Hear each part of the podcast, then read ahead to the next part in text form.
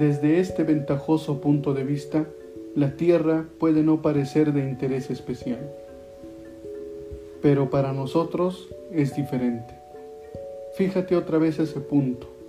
Ahí estamos. Ese es nuestro hogar. Eso somos nosotros. Sobre él, todos los que amas, todos los que conoces, todos los que has oído hablar, cada ser humano que ha existido, vivieron ahí sus vidas. El conjunto de nuestra alegría y sufrimiento, miles de religiones en conflicto, ideologías y doctrinas económicas, cada cazador y recolector, cada héroe y cobarde, cada creador y destructor de la civilización, cada rey y campesino, cada pareja enamorada, cada madre y padre, niño esperanzado, inventor y explorador, cada maestro de moral, cada político corrupto, cada superestrella, cada líder supremo, cada santo y pecador en la historia de nuestra especie, vivió ahí, sobre una mota de polvo, suspendida en un rayo de sol. La Tierra es un escenario muy pequeño en una vasta arena cósmica. Piensa en los ríos de sangre, vertida por todos esos generales y emperadores, para que en gloria y futuro pudieran convertirse en amos momentáneos de una fracción de un punto.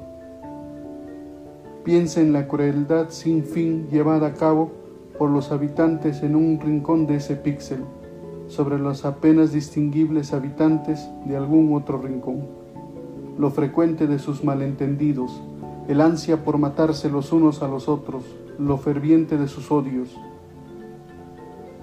nuestras poses, nuestra autoimportancia imaginada, la vana ilusión de que tenemos una posición privilegiada en el universo, quedan desafiadas por este punto de luz pálida, nuestro planeta. Es una mota solitaria. Es la gran oscuridad que nos envuelve. En nuestra oscuridad, en toda esa extensión, no hay indicios de que vendrá ayuda de otro lugar para salvarnos de nosotros mismos. La Tierra es el único mundo conocido donde alberga vida. No hay otro lugar, al menos en un futuro próximo, al que nuestra especie pueda migrar. Visitar, sí. Establecerse, aún no. Nos guste o no, por el momento, la Tierra es donde damos la cara. Se dice que la astronomía es una experiencia de general humildad y carácter. Quizá no haya mejor demostración de la tonta arrogancia humana que esta distante imagen de nuestro minúsculo mundo. Para mí, resalta nuestra responsabilidad para tratarnos más amablemente y para preservar y cuidar el pálido punto azul, el único hogar que hemos conocido.